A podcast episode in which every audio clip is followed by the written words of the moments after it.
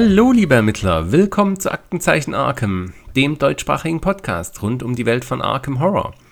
Ich bin euer Ermittlungsleiter Chris und heute blicken wir zurück auf die Kampagne am Rande der Welt. Richtig, wir schauen uns endlich an, was ich denn so über den Kampagne halte, was ich da so darüber denke und wie ich sie bewerten würde. Das hatte ich lange versprochen und heute ist es soweit. Aber direkt zum Start natürlich ein dicker Spoiler-Alarm. Wir schauen uns die Kampagne ohne Rücksicht auf Verluste an. Das heißt, es wird gespoilert, was bis die Balken biegen quasi. Wer also die Kampagne noch nicht gespielt hat und sich die Überraschung nicht verderben lassen will, sollte diesen Fall wohl eher aussitzen und nächstes Mal wieder reinhören.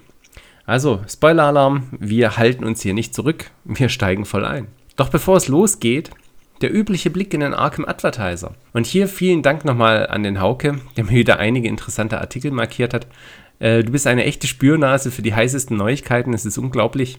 Du hast da immer den richtigen Riecher. Vielen Dank, dass du mir da ein bisschen unter die Arme greifst. Im letzten Fall hatte ich es ja schon erwähnt. Nun ist es offiziell.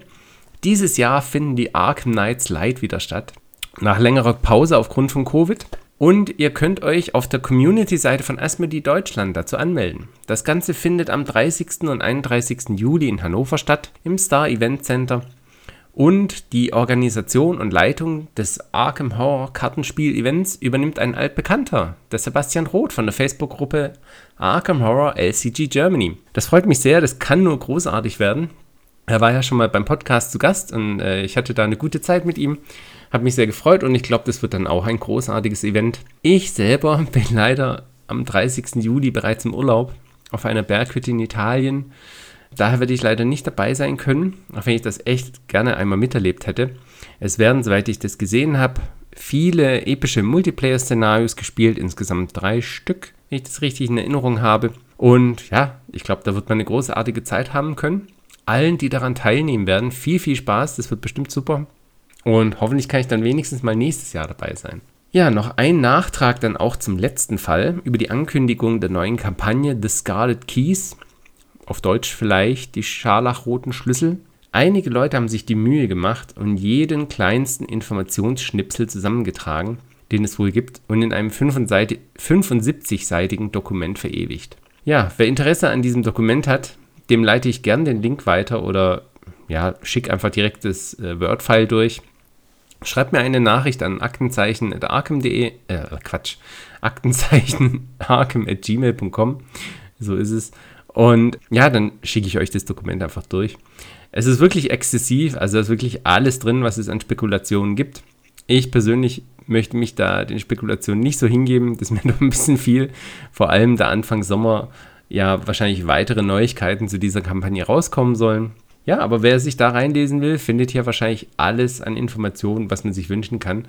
Wirklich eine beeindruckende Detailarbeit wahrhaftiger Ermittler. Es ist unglaublich. Ansonsten kann ich empfehlen, ähm, falls ihr noch weitere Infos zur Kampagne haben wollt, aus erster Hand, die Entwickler von Arkham Horror, das Kartenspiel, waren demletzt in Episode 130 bei den Mythos-Bustern zu Gast und haben dort ein wenig über die neue Kampagne geplaudert. Das kann ich auch definitiv empfehlen, wenn ihr da noch ein paar Infos haben wollt. Das Ganze ist natürlich auf Englisch.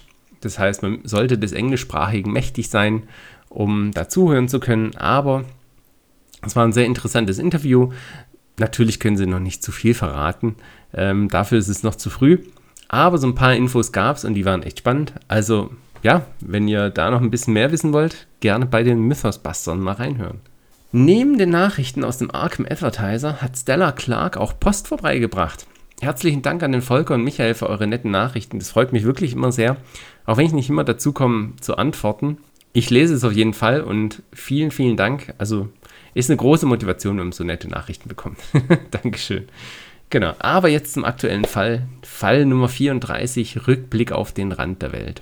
Was werden wir uns heute anschauen? Mal so ein paar generelle Sachen, wie zum Beispiel das neue Distrib Distributionsmodell, das jetzt rausgekommen ist, beziehungsweise mit dem die Kampagne veröffentlicht worden ist, was es da für Vorteile jetzt gab oder Nachteile. Ähm, dann schauen wir uns generell an, was in der Box alles so Neues ist. Also gibt es zum Beispiel die Frostmarke oder das Tiki Lily Deck, ne? Was ist das alles? Das werden wir uns noch anschauen und dann natürlich die einzelnen Szenarien. Und äh, die werde ich mit meinem bewährten Bewertungssystem dann auch bewerten und am Ende noch eine allgemeine Einschätzung zu dieser Kampagne abgeben. Das ist der Plan. Legen wir los. Zunächst mal zum Distributionsmodell. Die Kampagne kam jetzt als eine große Box raus, in der ein Plastik-Inlay ist, ähm, das so ein bisschen als Lagerlösung dann dient. Also man kann da schön seine Karten einsortieren. Es ist auch groß genug, um seine Karten mit Sleeves dort zu parken, was ich sehr schön finde. Das war bei den Mythos-Packs damals nicht mehr möglich. Also wenn man die Mythos-Packs hatte und die Karten gesleeved, dann haben die nicht mehr reingepasst. Das heißt, man konnte die Kampagnenkarten dann nicht mehr lagern, musste sich was anderes ausdenken. Das ist jetzt hier kein Problem mehr. Also die Karten passen da wunderbar rein. Man bekommt dann gleichzeitig auch noch ein paar Frostmarker dazu und hier solche Siegel, die dann für die Kampagne wichtig sind. Also doch schon einiges hier im Pack drin. Ja, was mich sehr freut, da tatsächlich das neue Distributionsmodell günstiger ist als das alte Modell. Also wenn man sich damals quasi das, dieses Grundpack mit den zwei Szenarien und den Spielerkarten gekauft hat und dann noch die sechs Mythos-Packs, dann ist man teurer weggekommen als jetzt mit diesem der Kampagnenbox und der Mittlerbox. Und das freut mich sehr. Das heißt, ist ja, das erste Mal, dass man tatsächlich was spart, wenn, wenn was umgestellt wird. Das ist super. Ähm, es ist auch einfach zu kaufen. Man muss jetzt nur zwei Boxen kaufen, wenn man alles haben will. Also eine Box für die Kampagne und eine Box für die Ermittler. Was auch super ist, diese Mythos-Packs zusammenzukriegen, war echt immer ein bisschen schwierig, weil dann waren in einem Shop halt nur zwei von sechs Mythos-Packs verfügbar und im anderen dann die anderen zwei und dann muss man sich das immer so ein bisschen zusammensuchen. War ein bisschen nervig und so ist es, denke ich, eine viel bessere Lösung. Ja, das ist aber nicht nur angenehmer zum Einkaufen, ähm, sondern bietet auch neue Möglichkeiten zum Aufbau einer Kampagne für die äh, Designer von Arkham Horror, das Kartenspiel. Und das haben sie hier jetzt schon mal in dieser Kampagne ein bisschen ausprobiert. Also es gibt zum Beispiel jetzt die Expeditionsmitglieder, die sich da von Szenario zu Szenario weiterentwickeln und mitkommen. Und dann eben auch das Szenario Trügerisches Trugbild, das an verschiedenen Punkten in dieser Kampagne gespielt werden kann. Ähm, ich glaube, da wird dann auch die neue, also die Möglichkeit genutzt, ne, dass man alles in einer Box hat und nicht darauf angewiesen ist, dass die Leute auch alle Mythos-Packs haben, weil das war damals so ein bisschen der begrenzende Faktor es musste so designt sein, dass man auch nur die einzelnen Mythos-Packs spielen kann. Das heißt, man konnte nicht so viel ähm, einfach nur durchziehen durch die Kampagne, weil man musste damit rechnen, dann, dass nicht jeder alle Mythos-Packs hat. Und das ist jetzt kein Problem mehr, da alles in einer Box drin ist. Ähm, das wird, glaube ich, auch so ein bisschen ausgenutzt durch oder mit der schieren Größe der Szenarien. Früher gab es eben eine Begrenzung auf 60 Karten, glaube ich, in so einem Mythos-Pack. Das heißt, es war auch begrenzt, wie groß ein Szenario werden kann. Hier hat man diese Begrenzung jetzt nicht mehr. Das heißt, äh, die Entwickler sind so ein bisschen, da sind wahrscheinlich die Pferde ein bisschen durchgegangen. Es gibt wirklich, wirklich sehr, sehr große Szenarien in dieser Kampagne, was jetzt auch möglich wird durch dieses neue Distributionsmodell. Ja, und ähm, ich denke, ein letzter Punkt, der gar nicht so zu vernachlässigen ist, dass man auch einen schön gebundenen Kampagnenleitfaden bekommt. Das hat mich sehr gefreut, weil dieses Rumgezettele mit den einzelnen Zetteln aus den Mythos-Packs, das war immer so ein bisschen nervig. Und jetzt hat man hier so einen schön gebundenen Kampagnenleitfaden. Ähm, da ist auch sehr viel Text dabei. Der ist, glaube ich, insgesamt schon ein bisschen dicker, als was man damals so als Gesamtes haben konnte. Also gerade um mehr Geschichte um, unterzubringen, ist es eine sehr coole Neuerung. Also ich glaube, wir haben da wirklich sehr profitiert davon, dass sie es jetzt umgestellt haben. Also insgesamt würde ich sagen, ist es ein Hit. Ein Nachteil gibt es natürlich. Äh, Zeit zwischen Kampagnen wird ein bisschen länger. Das heißt, die Mythos-Packs, die sind ja so ungefähr einem Abstand von einem Monat immer erschienen. Und ähm, dann, ja, so, als das letzte Mythos-Pack dann rausgekommen ist, da war die Zeit bis zur Ankündigung der neuen Kampagne nicht so lang. Jetzt kriegt man quasi alles auf einmal, hat dann aber natürlich auch eine längere Zeit nichts Neues mehr, bis dann eben die neue Kampagne rauskommt. Das ist wahrscheinlich so der Nachteil. Das heißt, Leute, die, naja, da regelmäßig was Neues haben wollen, für die ist es vielleicht ein bisschen schlechter. Naja, ich glaube, die Leute von Mythosbusters zum Beispiel oder anderen Podcasts haben sich da ein bisschen beschwert oder nicht beschwert, aber haben das als Nachteil gesehen, ne? weil gerade für Leute, die regelmäßig Content rausbringen wollen, ist es natürlich schön, wenn man regelmäßig was Neues bekommt. als dann so eine lange Spanne nichts. Aber ich denke, das ist kein Problem, weil bis man alles abgehandelt hat, was in dieser Box drin ist, da ist man auch eine Weile lang beschäftigt. Das ist schon okay. Also meine Meinung ist, ich finde es super. Es gibt bessere Möglichkeiten zum Storytelling und da, das freut mich immer. Also die Geschichte dieser Kampagnen ist auch einer der Punkte, die mich motivieren, diese zu spielen. Ich habe persönlich sowieso immerhin gewartet, bis eine Kampagne komplett zu kaufen ist. Von daher für mich ein großer Gewinn. Ich weiß nicht, ich mag das nicht gern, dass wenn ich gerade, also wenn es mich packt, dann möchte ich nicht einen Monat auf das nächste Szenario warten müssen. Deswegen habe ich mir so eine Kampagne immer als eines gekauft. Und von daher, für mich passt es sehr gut. Also ich denke, das war eine gute Neuerung. Dann machen wir mal weiter. Es gibt nämlich noch einige neue Sachen jetzt in der Kampagne am Rande der Welt, außer dem Distributionsmodell. Die Kampagne am Rande der Welt, und jetzt gehen die Spoiler so richtig los, äh, die spielt ja in der Antarktis. Man ist da so ein bisschen auf den Spuren des Buches oder der Geschichte von H.P. Lovecraft, Berge des Wahnsinns, die ja in der Antarktis spielt. Und die Antarktis ist ein kalter Ort, wer hätte das gedacht? Dementsprechend gibt es eine Neuerung in dieser Kampagne jetzt, nämlich die Frostmarker. Diese sind ein zusätzlicher Marker für den Chaosbeutel. Es gibt insgesamt acht Stück. Diese werden im Laufe der Kampagne dem Chaosbeutel hinzugefügt. Ein Effekt oder ihr Effekt ist, dass ein Frostmarker den Modifikator minus 1 hat. Und wenn man dann einen solchen Marker enthüllt, dann muss man noch einen weiteren Chaosmarker enthüllen. Und wenn der zweite Chaosmarker, den man enthüllt, dann ein weiterer Frostmarker ist, misslingt die Probe automatisch. Ja, das ist natürlich schon ein bisschen hart. also kann, kann einem schon einen Tag ver, vermiesen, sage ich mal. Thematisch finde ich das ein cooles Feature. Ähm, es spiegelt so ein bisschen, dass einem immer kälter wird und dadurch ist man beispielsweise weniger konzentriert und zielt schlechter mit seiner Waffe zum Beispiel. Deswegen geht die Probe daneben oder ist weniger konzentriert und äh, findet deswegen Hinweise schlechter. Ich finde, es passt sehr gut zur Antarktis. Also das ist thematisch wirklich eigentlich eine gute Idee. Ähm, nachteilig finde ich ein wenig, dass, naja, die Frostmarke den Chaosbeutel halt schon ziemlich vollmüllen und damit gerade den Spielstil der Mystiker, die den Chaosbeutel man manipulieren wollen, so ein bisschen kaputt machen. Ist ein bisschen schade, ähm, an diesem Spielstil habe ich eigentlich Spaß. Und, aber in dieser Kampagne macht es dann keinen großartigen Sinn, ne? wenn man dann äh, Chaos, fünf Chaosmarker enthüllen soll und drei davon sind Frostmarker. Ja, dann toll. Ne? hat man keine so gute Zeit. Also macht diesen Spielstil leider so ein bisschen kaputt. Ansonsten thematisch finde ich das eigentlich eine coole Mechanik. Was ich mir noch ein bisschen gewünscht hätte, ist, dass es im Laufe der Kampagne mehr Möglichkeiten zum Counterplay gibt. Also im Wesentlichen bei uns waren, wir hatten ein bisschen Pech, muss man dazu sagen, aber so gegen Ende von Teil 3 des ersten Szenarios hatten wir eigentlich acht Frostmarker drin im Chaosbeutel. Oder lass es im zweiten Szenario sein. Recht schnell waren einfach acht Frostmarker drin. Wir hatten da ein bisschen Pech und dann sind sie halt drin. Also da kann man nicht viel machen.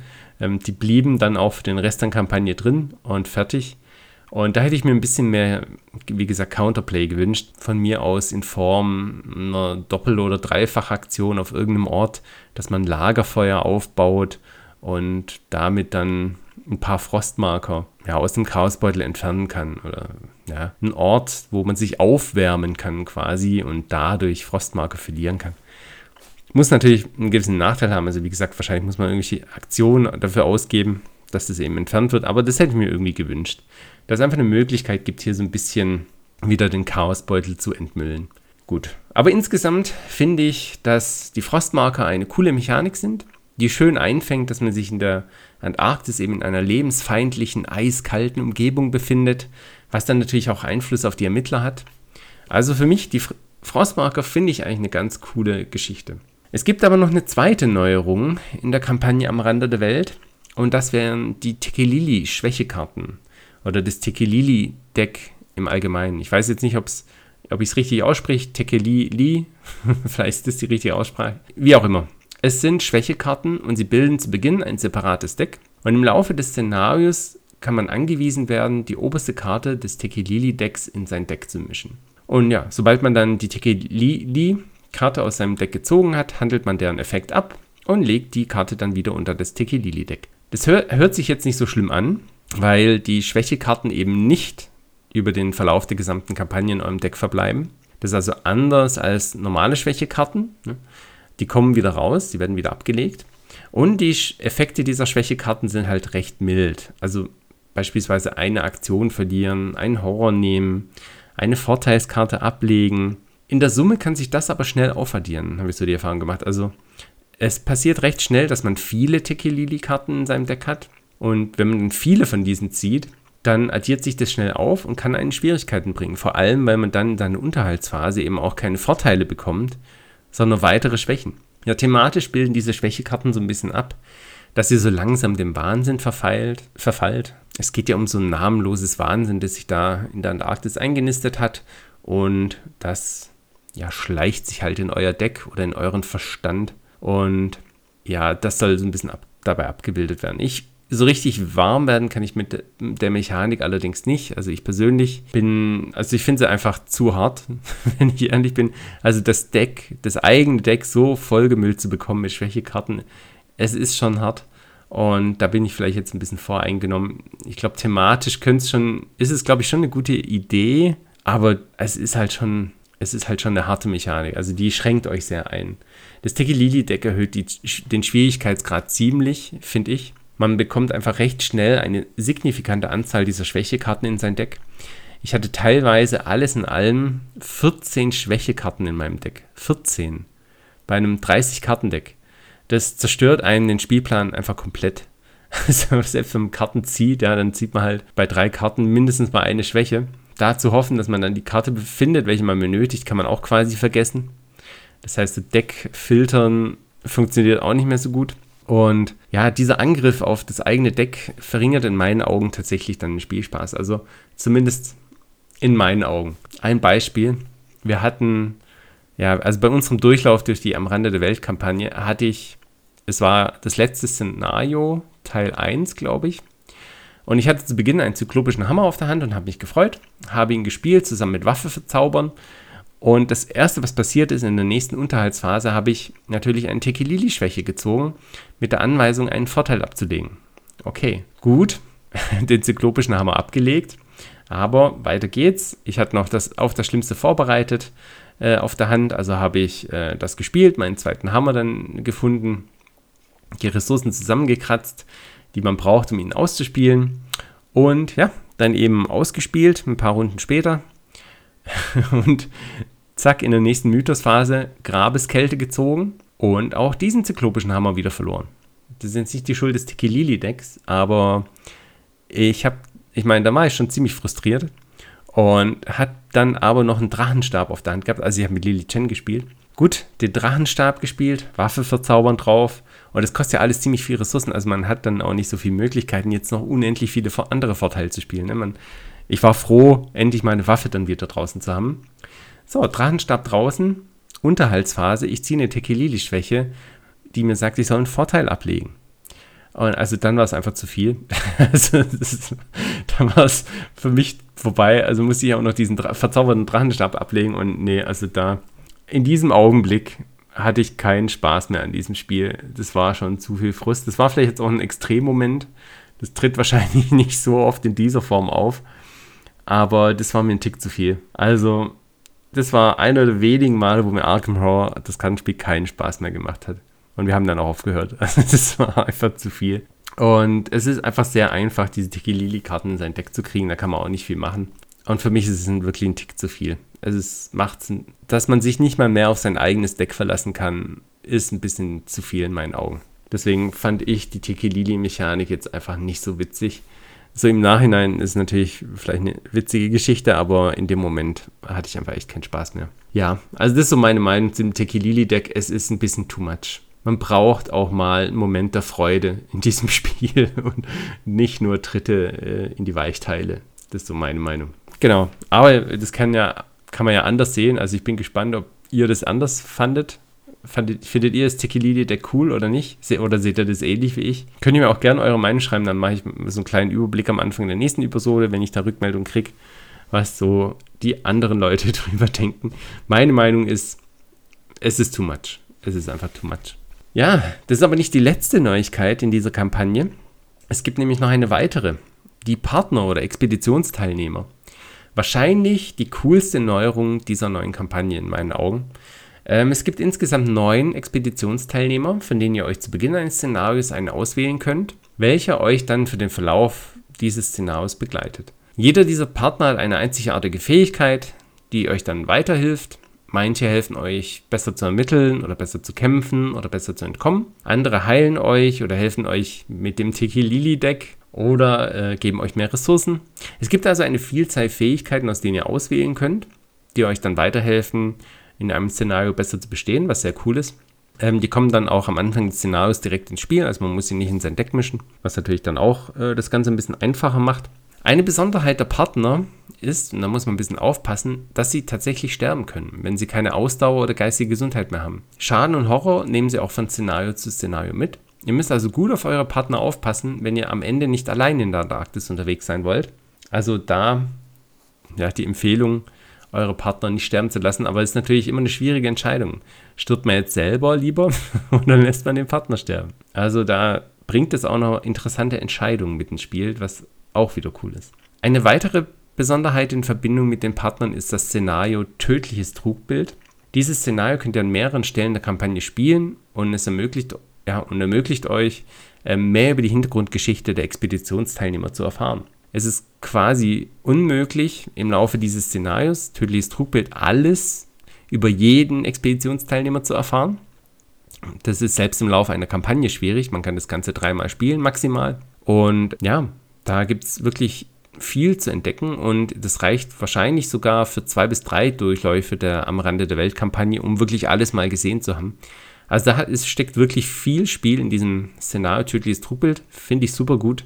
Es ist ein großes, großes Szenario und da spielt eben auch das neue Distributionsmodell seine Stärken aus. Diese Art von Szenarios gab es davor noch nicht und ist eine coole Neuerung, die wirklich Spaß macht. Also wenn man auf die Geschichte steht von dem Ganzen, dann ist es sehr spannend, einfach mehr über die Geschichte der einzelnen Expeditionsteilnehmer zu erfahren. Die werden dann auch besser, können quasi abgegradet werden. und mehr zu dem Szenario würde ich jetzt gleich noch erzählen, aber es ist wirklich eine coole Neuerung, macht wirklich sehr viel Spaß. Und da mehr zu erfahren, ist, ist für Leute, die die Hintergrundgeschichte mögen, eine tolle Sache. Eine Konsequenz dieser neuen Partner und der Expeditionsteilnehmer ist aber der recht lange Prolog dieser Kampagne. Die ja, Entwickler wollten sicherstellen, dass alle Expeditionsteilnehmer ausreichend lang vorgestellt werden, um quasi jedem Charakter ausreichend Hintergrundgeschichte und damit Tiefe zu verleihen. Im Endeffekt heißt das aber, dass man erstmal eine halbe Stunde am Lesen ist, bevor das erste Szenario losgeht. Ich persönlich finde es toll, wenn die Kampagnen und Szenarien eine tolle Story aufweisen, aber dieser riesige Prolog war vielleicht doch schon ein Tick zu viel. Also ich fand es noch in Ordnung, aber wenn es jetzt noch länger gewesen wäre, dann, naja, dann hätte ich es jetzt nicht mehr so toll gefunden. Also dann kann man gleich eine Kurzgeschichte von H.P. Lovecraft lesen. Also so war es jetzt gerade noch okay, aber es ist schon ein langer Prolog. Also wenn man nicht so sehr auf Lesen steht, dann muss man beachten, dass man hier einiges zu lesen bekommt. Ich persönlich hätte vielleicht auch ein kleines Prolog-Szenario cool gefunden, so wie im gebrochenen Kreis. Wer weiß, vielleicht spielt ja einen der Expeditionsteilnehmer und ja, ich weiß jetzt nicht, wie man es genau ausgestaltet, aber ja, vielleicht, dass man den Prolog erspielt, wäre vielleicht so, noch so eine nette Idee gefunden gewesen, aber also man kriegt hier wirklich viel Hintergrundgeschichte. Für mich, ja, war es okay. Für andere ist es vielleicht ein bisschen zu viel. Wie auch immer, wenn ihr euch auf den Weg in die Antarktis macht, macht euch darauf gefasst, viel zu lesen. So, und damit kommen wir jetzt dann zu den Szenarien. Das waren so im Wesentlichen alle größeren Neuigkeiten in der Kampagne, die es gab. Und jetzt machen wir uns dann mal an die einzelnen Szenarien dieser Kampagne. Aber noch nicht Ganz so schnell, bevor es losgeht, möchte ich euch noch kurz mein Bewertungssystem vorstellen. Also ich schaue mir die Szenarien nach drei Gesichtspunkten an, nämlich Atmosphäre, Spielmechanik und Schwierigkeit. Und was ich damit meine, möchte ich euch kurz erklären, damit ihr ein bisschen versteht, was, was das heißen soll, wenn ich da irgendwie eine Zahl vergebe. Also ich maximal kann ein Szenario jetzt 10 Punkte kriegen. Das wäre so die Maximalwertung und minimal 0 Punkte, das wäre jetzt ganz schlecht. Genau. Und was das heißen soll, wenn ich jetzt bei Atmosphäre 8 von 10 Punkten gebe, beispielsweise. Mit Atmosphäre, da möchte ich bewerten, wie atmosphärisch ich ein Szenario finde, also Überraschung. Ähm, dazu gehört beispielsweise die Geschichte des Szenarios. Macht das alles irgendwie Sinn und ist spannend? Passt es zum Rest der Kampagne oder fühlt es sich eher nach einem Lückenfüller an? Wie gut schafft es das Szenario über Orte, dem, dem Aufbau der Orte, Charaktere, Spielkarten, Atmosphäre aufzubauen? Also hat man wirklich das Gefühl, jetzt irgendwo zu sein und das zu erleben oder fühlt sich das Ganze irgendwie komisch an oder ist jetzt nicht so spannend? Ähm, wirkt das Ganze eher zersplittert und nicht als ein großes Ganzes? Solchen Fragen möchte ich hier nachgehen, wenn ich über Atmosphäre rede und das eben dann bewerten. Dann bewerte ich noch die Spielmechanik. Hier möchte ich bewerten, wie cool die Ideen sind, die in einem Szenario stecken hinsichtlich der Spielmechanik. Also ist es eher ein Standardszenario oder gibt es hier einen interessanten Twist? Oder ist das Ganze verbuggt. also gibt es Fehler in dem Szenario, das ist natürlich dann nicht so gut. Ein Standardszenario für mich wäre beispielsweise eines, in dem man ein paar Orte ermittelt, bis man dann einen Grenzwert an Hinweisen erreicht hat und anschließend ein großes Monster bekämpft. Das kann Spaß machen, gar keine Frage, aber jetzt sonderlich originell ist es nicht. Ein interessanter Twist wäre zum Beispiel für mich diese Riesenspanne Atlach Nacha, die habe ich jetzt gerade noch im Kopf, die erstmal für einen Wow-Effekt sorgt und dann muss man sich da mit diesen Beinen da einen Plan zurechtlegen, wie man das angeht. Also das ist spielmechanisch zum Beispiel interessanter, als jetzt nur Hinweise zu ermitteln und dann einfach stumpf zu kämpfen. Ne? Genau. Und dann gibt es noch Schwierigkeit. Dieser Punkt ist aber recht selbsterklärend. Wie schwer ist das Szenario? Hier spielen verschiedene Dinge rein, wie, wie hart ist das Begegnungsdeck, wie viel Zeit hat man, also wie viele Runden erlaubt einem das Agenda-Deck, wie schwer sind die Gegner, ist es eher ein entspanntes Szenario oder werden kleine Fehler immer hart bestraft, weil dann man dann nicht mehr hinterherkommt. Das geht so rein in die Schwierigkeit. Und am Ende gibt es dann noch eine finale Bewertung für das Szenario als Ganzes, ähm, wobei wir schon, womit wir schon beim ersten Problem für diese Kampagne wären. Zwei Szenarios sind aufgeteilt in mehrere Teile, welche, sich für die, ja, welche für sich genommen dieselbe Spielzeit haben wie ein eigenständiges Szenario. Ja, womit sich dann die Frage stellt, ob ich jetzt jeden Teil einzeln bewerten soll oder das ganze Szenario inklusive aller Teile als eins. Ich habe mich jetzt für Letzteres entschieden, das heißt, ich bewerte ein Szenario als Ganzes und die einzelnen Teile jetzt nicht separat. Die einzelnen Teile spielen meistens auf denselben Ortskarten. Also der Aufbau des Szenarios ist eigentlich recht ähnlich oder gleich. Und daher gehört es schon irgendwie zusammen für mich. Und das eine Szenario ist dann natürlich sehr lang und hat verschiedene, naja, Dinge, die man machen muss, aber es ist doch noch irgendwie ein Szenario. Womit wir dann also bei dieser Kampagne bei fünf Szenarien landen, welche wir uns jetzt anschauen wollen. Und das Ganze beginnt mit Eis und Tod, Teile 1 bis 3. Also im Lesen, Wesentlichen gibt es eine Bruchlandung in der Antarktis und Teil 1 handelt davon, dass ihr ein sicheres Lager für die Nacht finden müsst, damit ihr hier in der kalten Antarktis nicht erfriert. Teil 2, da müsst ihr dann, also ihr kommt zu eurem Lager und findet ihr, dass ein paar eurer Partner verschwunden sind oder Expeditionsteilnehmer über Nacht und ihr müsst sie finden und retten. Und Teil 3 handelt davon, dass ihr dann angegriffen werdet von mysteriösen Wesen und euch verteidigen müsst. Die Atmosphäre finde ich tatsächlich sehr, sehr gut. Also da würde ich 9 von 10 Punkten geben. Also gerade am Anfang der Sekunden, diese Eiswüste macht sehr viel Spaß und ist gut umgesetzt. Man ist da wirklich gespannt, was man jetzt entdeckt. Dann beispielsweise, wenn man angegriffen wird, dieser durchsickende, Al durchsickender Albtraum als Gegner ist eben auch sehr atmosphärisch umgesetzt, der sich da quasi aufsplitten kann Ne, es entwickelt sich da schon so ein bedrückendes Gefühl einer Flutwelle, gegen die man arbeiten muss. Also atmosphärisch finde ich das sehr cool gemacht. 9 von 10 Punkten. Spielmechanisch finde ich es jetzt nicht ganz so spannend, also 6 von 10 Punkten. Im ersten Teil weiß man eigentlich nur beim ersten Durchlauf nicht, wo man hin soll. Also es gibt verschiedene Orte mit einem verschiedenen Schutzwert oder sowas. Und es gibt einfach einen Ort mit dem optimalen Schutzwert. Und dann beim wiederholten Spiel weiß man direkt, wo man hin muss und wo dieser ist. Deswegen, ja, es ist halt beim ersten Mal spielen am spannendsten und danach flacht es ein bisschen ab. Im Teil 2 rennt man im Wesentlichen rum und entdeckt Hinweise. Ja, also macht schon Spaß, gar keine Frage, aber ist jetzt nicht sonderlich originell. Und Teil 3 ist einfach ein ausgiebiges Monsterschnetzeln. Das ist alles in Ordnung, aber ja, gut, jetzt nur Monster bekämpfen ist jetzt nicht so originell. Von daher 6 von 10. Also macht alles Spaß, aber ist jetzt nicht, nicht weltbewegend was Neues. Von der Schwierigkeit her würde ich dem Ganzen 7 von 10 Punkten geben. Am Rande der Welt als Kampagne ist meistens recht herausfordernd, aber der Einstieg ist eigentlich noch recht moderat. Also Teil 1 fand ich recht einfach, obwohl wir nicht wussten, wo wir hin sollten, haben wir am Ende fast den optimalen Ort gefunden, also waren am zweitbesten Ort sozusagen. Also war jetzt nicht schwer, den zu erreichen. Teil 2 ist dann schon ein bisschen schwieriger, einfach weil man da, naja, es ist ein bisschen zufällig, wann man seine Kameraden wieder findet. Und man kann einfach Glück haben oder Pech haben, wo die dann landen. Ähm, wenn die an Orten sind, die schwieriger zu erreichen sind, dann wird es natürlich schwieriger, als dann, wenn sie an einem Ort sind, den man schon aufgedeckt hat, wo man einfach hinlaufen kann. Es ist ein bisschen Zufall und ja, Zufall kann es schwieriger machen. Und Teil 3 ist dann doch schon eine ganz schöne Nuss. Also man muss da ordentlich Monster klopfen. Und wenn man da jetzt nicht hundertprozentig darauf vorbereitet so viele Monster zu töten, dann kann, kann man schon in Schwierigkeiten kommen. Aber insgesamt, also übers gesamte Szenario gesehen, würde ich sagen, ist alles in Ordnung. Schwierigkeit 7 von 10. Insgesamt fand ich Eis und Tod einen coolen Einstieg. Hat Spaß gemacht. Ich würde dem Ganzen 8 von 10 Punkten geben. Also atmosphärisch hat mir jetzt wirklich hier den Eindruck, in der Antarktis zu landen. Es ist schon durch die drei Teile recht abwechslungsreich. Also erstmal quasi ein Untersuchungsszenario, dann ein Rettungsszenario und dann ein Kampfszenario. Also bietet schon einiges an Abwechslung. Ähm, ja, also insgesamt ein cooles Szenario und ein schöner Einstieg in die Kampagne, 8 von 10 Punkten. Ja, an dieser Stelle, da man das, da man hier im Rahmen von Eis und Tod das erste Mal auch das tödliche Trugbild spielen kann, das Szenario, machen wir als zweites Szenario jetzt tödliches Trugbild. Und atmosphärisch, muss ich sagen, ist tödliches Trugbild für mich ein Hit. Die Hintergrundgeschichten der einzelnen Partner zu erkunden, macht super viel Spaß, es ist super interessant, ganz toll gemacht. Man findet es wirklich schade, dass man nicht alle Hintergrundgeschichten in einem Durchlauf erfahren kann. Von daher atmosphärisch finde ich ein tolles Szenario, 10 von 10 Punkten. Ähm, man ist auch immer gespannt, was man so als nächsten Ort entdecken wird.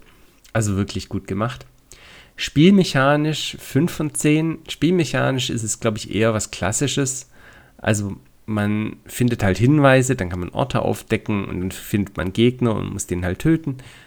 Das ist jetzt nicht sonderlich originell, macht Spaß, keine Frage und man bleibt gespannt wegen der tollen Atmosphäre. Aber spielmechanisch würde ich sagen, ist das Ganze eher so eine 5 von 10. Ist jetzt nichts Außergewöhnliches. Von der Schwierigkeit her würde ich dem Ganzen mal 4 von 10 geben. Ich würde sagen, das ist das einfachste Szenario in der ganzen Kampagne. Und der Grund, warum das recht einfach ist, oder ich finde, dass es recht einfach ist, weil man sich seine Ziele selber setzt. Also wenn man quasi die Hintergrundgeschichte von einem Partner erforscht hat, dann kann man dieses Szenario einfach beenden. Und dann ist es auch nicht schwierig gewesen, hat man noch genug Zeit übrig, alles in Ordnung. Um, die Zeit reicht auch locker, um einen Partner quasi zu erforschen und seine Hintergrundgeschichte zu erfahren. Und dann ist es auch einfach. Es wird erst dann nicht einfach, wenn man zu gierig wird und noch mehr erfahren möchte und beispielsweise zwei oder drei äh, Hintergrundgeschichten erfahren möchte. Und dann ist es einfach mit dem Verderbenswert und der Agenda recht knapp. Ähm, da muss man dann schon schauen, dass man zeitlich hinkommt. Dann wird es schwieriger, aber da man sich selber seine Ziele setzen kann, würde ich sagen, ist es ein Szenario, das von der Schwierigkeit her echt in Ordnung ist. Vier von zehn Punkten. Also ich würde sagen, das einfachste in dieser Kampagne. Insgesamt tödliches Druckbild für mich ein absoluter Hit. Neun von zehn Punkten. Also so, so eine Art von Szenario gab es bisher noch nicht. Und es macht echt Spaß, die Hintergrundgeschichten dieser Partner zu erfahren und zu erforschen. Also ein tolles Szenario und eine tolle Idee. Also da nur Gratulation. Dann das zweite Szenario der Kampagne zu den verbotenen Gipfeln. Also man verlässt jetzt da sein Camp und seine Absturzstelle und macht sich jetzt auf den Weg in die Berge der Antarktis und erklimmt hier einmal den ersten Gipfel. Genau, läuft da hoch. Atmosphärisch, muss ich sagen, finde ich es ganz cool gemacht. Atmosphärisch 10, 7 von 10 Punkten. Das, die Orte, also es ist ein recht kleines Szenario eigentlich. Es sind nur fünf Orte, die so übereinander gestapelt werden und aufgebaut werden und wo man sich dann von Ort zu Ort hochkämpfen muss. Aber ich finde, es bildet eigentlich ganz gut ab, dass man eben einen Gipfel erklimmen muss. Von daher, ja, atmosphärisch finde ich das ganz cool. Passend dazu gibt es natürlich auch Begegnungskarten wie die Lawine, die dann auch zu der ganzen Thematik sehr gut passen. Spielmechanisch würde ich sagen 4 von 10 Punkten. Ähm, man muss Hinweise ermitteln, dann darf man den nächsten Ort, dann muss man Hinweise ermitteln, dann darf man den nächsten Ort. Hm, ja, okay. Also spielmechanisch ist es halt ein Hinweis-Ermittlungsszenario, würde ich sagen.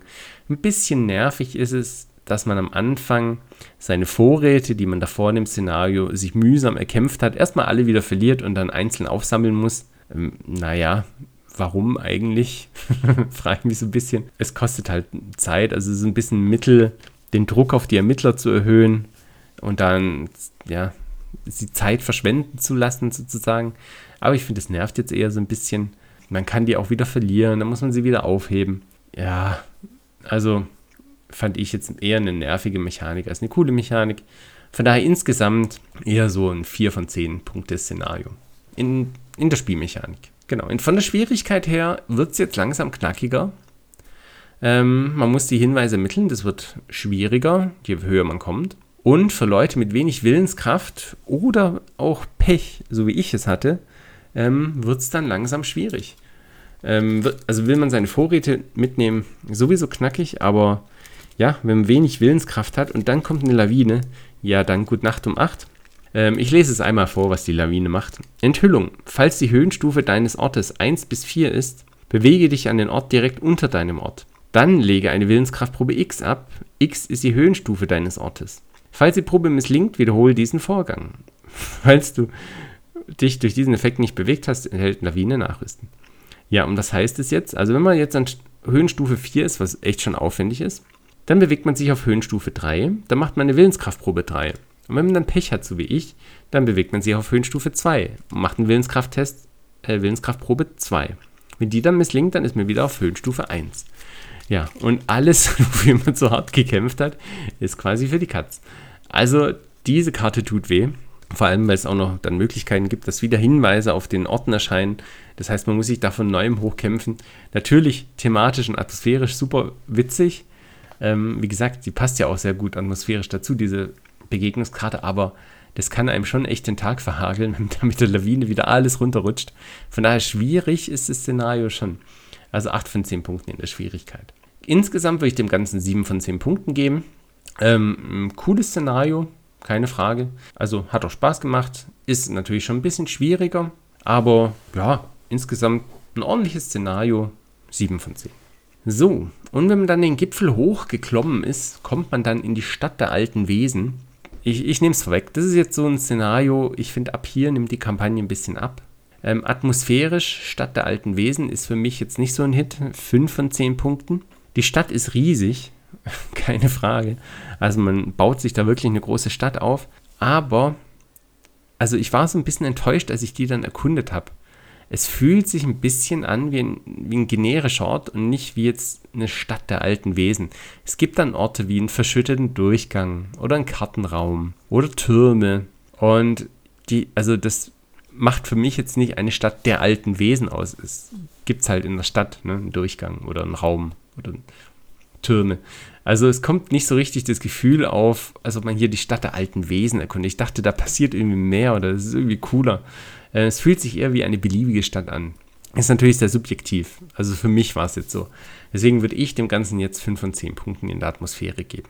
Spielmechanisch würde ich dem Ganzen sogar noch weniger Punkte geben. 3 von 10. Im Wesentlichen rennt man durch diese Stadt und muss Marker finden und dann wieder woanders hinrennen und diese ausgeben. Und für alles muss man Hinweise finden. Also man rennt rum, gibt Hinweise aus, findet Marker, rennt wieder zurück, gibt die dann an einer anderen Stelle wieder aus, dann sucht man einen anderen Marker und rennt dann wieder rum. Also man rennt durch die Stadt und deponiert halt irgendwie diese Marker. Finde ich jetzt einfach nicht so spannend, wenn ich ehrlich bin. Ich weiß auch nicht, warum ich diese Marker durch die Gegend schleppen muss. Also man muss es machen, damit man voranschreitet im Szenario, aber wieso trage ich jetzt den einen Marker von diesem Ort zu dem anderen Ort und dann den nächsten von dem Ort zu dem anderen? Fand ich irgendwie komisch. Ja, fand ich jetzt spielmechanisch nicht so genial. Ähm, Schwierigkeit, ich finde, es ist ganz schön knackig. Ich gebe dem Ganzen 10 von 10 in der Schwierigkeit. Die Zeit ist echt knapp bemessen. Also man hat nicht viel Zeit, diese Stadt zu erkunden. Und wenn man sich nicht speziell auf dieses Szenario vorbereitet, indem man dann viel Bewegung dabei hat, dann wird das Ganze echt schwer. Also muss sich wirklich beeilen, hier Hinweise zu sammeln, die Marker zu finden, die Orte umzudrehen, die richtigen Marker dann auch zu finden. Zeit ist knapp und es macht es echt schwierig, da einen Erfolg zu erreichen. Vor allem, ich meine, was ja gut ist, das Ganze wird zufällig aufgebaut, was dann natürlich aber auch reinreiten kann, wenn eben die Marke, die man braucht, an den letzten Orten sind, die man umdreht, wird es halt echt schwierig. Ähm, insgesamt fand ich das Szenario jetzt nicht so, würde ich jetzt vier von zehn Punkten geben. Ich fand es jetzt nicht so atmosphärisch und die Spielmechanik hat mir jetzt nicht so gefallen und dafür war es dann halt auch echt knackig. Also ja, 4 von 10 Punkten, jetzt meins war es nicht. Dann das letzte Szenario. Wir sind dann schon am Ende. Das Herz des Wahnsinns, Teil 1 und 2. Man findet hier einen, dann in der Stadt der alten Wesen einen Tunnel. Ähm, dann geht man so runter in eine Anlage und dort haust das namenlose Wahnsinn. Der namenlose Wahnsinn. Im ersten Teil versucht man den namenlosen Wahnsinn einzusperren. Und im Teil 2 versucht man den namenlosen Wahnsinn zu beerdigen. Atmosphärisch würde ich dem Ganzen ein paar Punkte mehr geben, so 6 von 10. Es ist eine riesige Anlage, sehr groß, aber nicht sehr abwechslungsreich, finde ich. Also im Wesentlichen ein Haufen von Säulen, die da, die da rumstehen. Und naja, die Orte, es erinnert mich so ein bisschen an diese Gezeitentümmel von Innsmouth. dann ist es halt mal dieser Durchgang oder dieser Säule, aber so richtig, dass jetzt irgendwas speziell von den alten Wesen ist, kommt für dich jetzt nicht so rum. Ähm, es gibt dann noch so Siegel, die man einsammeln kann und aktivieren kann, aber wieso die jetzt da sind und warum die überhaupt deaktiviert sind und warum die über die ganze Anlage verstreut sind und nicht da, wo sie sein sollten, wenn doch eigentlich seit Jahrhunderten oder Jahrtausenden keiner mehr in dieser Anlage war, wird auch nicht so richtig erklärt. Die liegen halt irgendwo rum seltsamerweise. Und eigentlich sollten sie ja dieses Wesen da einsperren. Fand ich auch irgendwie komisch. Also atmosphärisch okay, aber für mich so eine 6 von 10. Spielmechanisch fand ich es jetzt auch nicht so den Renner. Würde ich auch so eher 6 von 10 geben. Es ist halt wieder ein Rumrennen, ein Siegel suchen, ein Rumrennen, Siegel aktivieren, dann wieder das Siegel an die richtige Stelle bringen, dann ein anderes Siegel suchen, das dann wieder woanders liegt, wo es da, wo es hingehen soll.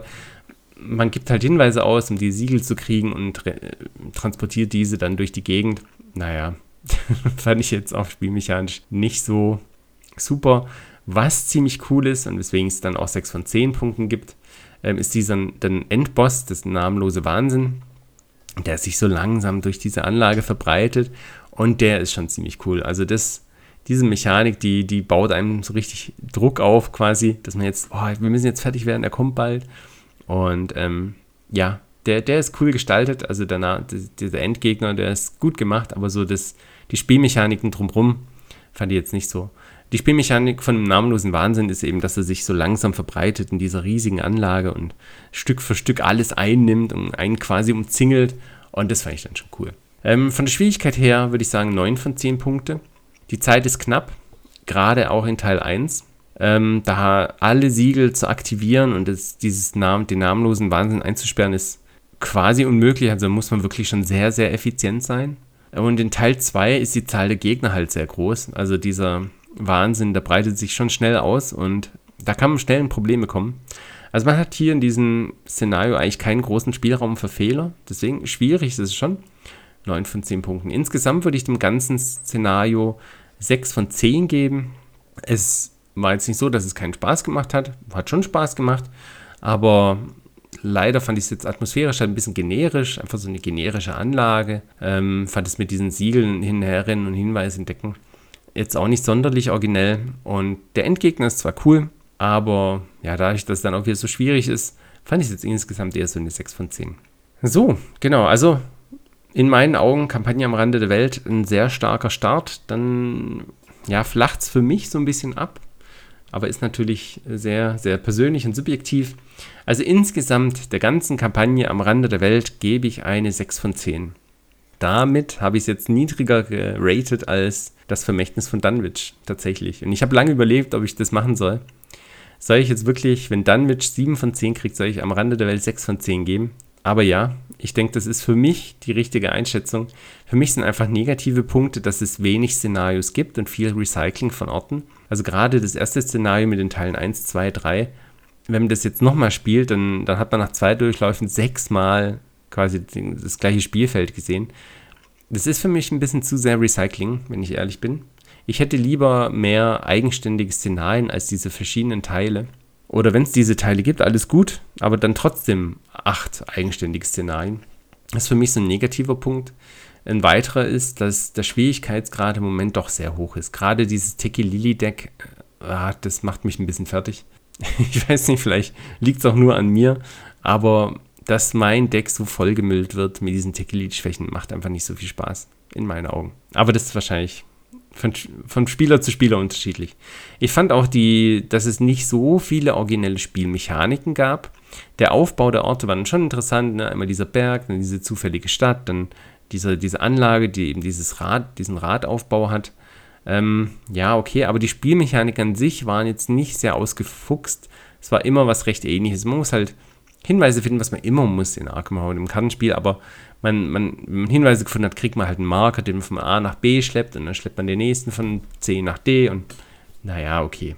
Ähm, und was ich halt auch schade fand, dass insbesondere in Richtung Finale die Atmosphäre dann doch ein bisschen absackt in meinen Augen. Ich hatte da irgendwie mich mehr drauf gefreut und gedacht, da kommt was richtig Cooles und am Ende war es halt irgendwie eine generische Anlage und so eine generische Stadt mit ja, verschütteten Durchgängen. Hm, okay. Da war ich aber ein bisschen enttäuscht. Positive Punkte, es gibt natürlich auch einiges Positives an der Kampagne, sonst hätte es jetzt auch keine sechs Punkte von zehn bekommen. Insbesondere der Anfang ist sehr atmosphärisch, dieser Absturz in der Antarktis und war echt schon cool gemacht. Die Partner, also die Expeditionsteilnehmer und das dazugehörige Szenario, tödliches Trugbild sind für mich ein absoluter Hit. Auch die Angst um die Partner, das habe ich jetzt vielleicht noch gar nicht so erwähnt, aber die können auch sterben in der Kampagne und die werden auch sterben. Und man entwickelt da wirklich so ein bisschen eine Beziehung zu denen. Man hat dann so seinen Lieblingsexpeditionsteilnehmer und dann stirbt er und dann ist man traurig. Also diese Partner und dieses tödliche Trugbild, wo man mehr über die erfährt, das ist ein absoluter Hit. Fand ich super gut. Da freue ich mich, was sonst noch in dieser Richtung weiterhin kommt. Also es war richtig gut gemacht. Und was ich auch sehr cool fand, ist die sehr gute und ausführliche Hintergrundgeschichte. Klar, am Anfang im Prolog muss man schon sehr viel lesen. Aber ansonsten, dass man da so viel Story bekommt, fand ich persönlich sehr cool. Das hat mir auch richtig gut gefallen. Also storymäßig ist am Rande der Welt wirklich top. Und insgesamt, wie gesagt, es gibt für mich halt ein paar Negativpunkte, deswegen 6 von 10. Ihr könnt mir natürlich gerne schreiben, was ihr von Am Rande der Welt haltet. Ist es eure Lieblingskampagne geworden, instantan und könnt gar nicht verstehen, warum ich dem Ganzen nur 6 von 10 Punkten gebe? Oder habe ich was übersehen? Oder seid ihr einigermaßen meine Meinung und denkt, ja, okay, hm, doch, hast du recht. Dann schreibt mir das gerne. Ihr könnt gerne reinschauen auf aktenzeichen-arkham.de. Da gibt es ein Kontaktformular, wo ihr mir schreiben könnt aber natürlich auch per E-Mail auf aktenzeichenarkem.gmail.com. Ihr könnt mir auch auf Twitter oder Facebook folgen. Dort äh, gebe ich dann immer bekannt, wenn eine neue Episode draußen ist oder wenn es ja, besondere Neuigkeiten gibt, wie zum Beispiel die Ankündigung der The Scarlet Keys Kampagne. Ansonsten wünsche ich euch noch einen wunderschönen Feiertag, dann bald ein schönes Wochenende, weiterhin gute Ermittlungen, viel Spaß noch mit dem Spiel und bis bald. Euer Ermittlungsleiter Chris.